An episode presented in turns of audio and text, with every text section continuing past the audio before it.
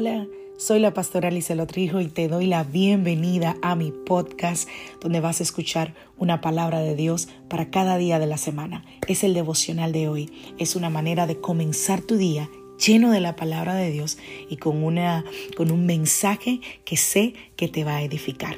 Dios te bendiga. Aquí el devocional de hoy.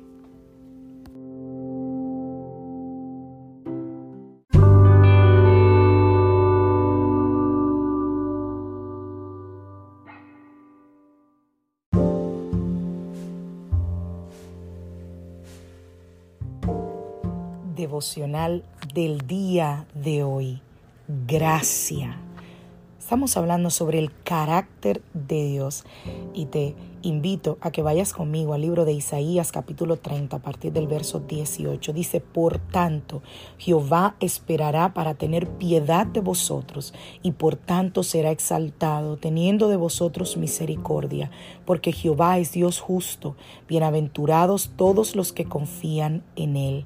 Ciertamente el pueblo morará en Sión, en Jerusalén, nunca más llorarás. El que tiene misericordia, se apiadará de ti. Al oír la voz de tu clamor, te responderá. Wow, he estado leyendo sobre el carácter de Dios y quiero compartirte algunas cosas muy interesantes que he encontrado. Encontré que el carácter de Dios, de que está lleno de gracia, viene de una palabra hebrea que se llama Ken. Y estaba leyendo que un significado de Ken es deleite o favor. Así que se puede decir que las cosas o las personas que atraen, por así decirlo, naturalmente el deleite o el favor, tienen Ken. Pero también se puede decir Ken a algo que es poco atractivo o a alguien que no lo merece.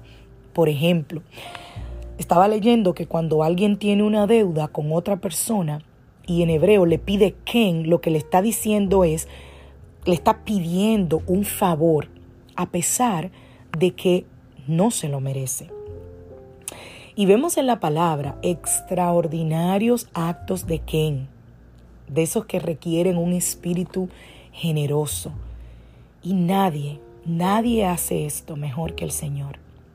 La Biblia dice que Él muestra un Ken extremo una y otra vez. De hecho, esa característica del Señor es tan confiable que se encuentra en más de 47 veces solamente en el libro de los Salmos. Wow, cuando leí esto me quedé, wow. La gente clama por el Ken de Dios cuando están enfermos, cuando estén en peligro, cuando necesitaban auxilio. Y profetas como Isaías también hablaban sobre el Ken de Dios cuando declaraban que un día Él mostrará su gracia, liberando a toda la creación de la muerte y de la ruina. Cuando nosotros vamos al Nuevo Testamento, ahí también habla de Ken. Dice que el Ken de Dios se describe en el Nuevo Testamento con la palabra griega caris, que significa un regalo de gracia. Cuando nosotros se nos presenta a Jesús en el Evangelio según San Juan, se nos dice que Jesús es la gloriosa caris de Dios hecha hombre, hecha humano. Así que Dios sabía que las elecciones malas, destructivas de la humanidad iban a continuar, iban a ser como una bola de nieve, un espiral de caos. Así que Jesús murió y resucitó para darnos a los seres humanos deleite y favor en lugar de muerte y de juicio. Y de la misma manera que con cualquier otro regalo, todo lo que tenemos que hacer es recibirlo. Cuando las personas reconocen humildemente sus fracasos y le piden al Señor gracia, su respuesta es constante, es generosa y es llena de caris, de gracia y de ken, que es un favor que no lo merezco. Preguntas para ti.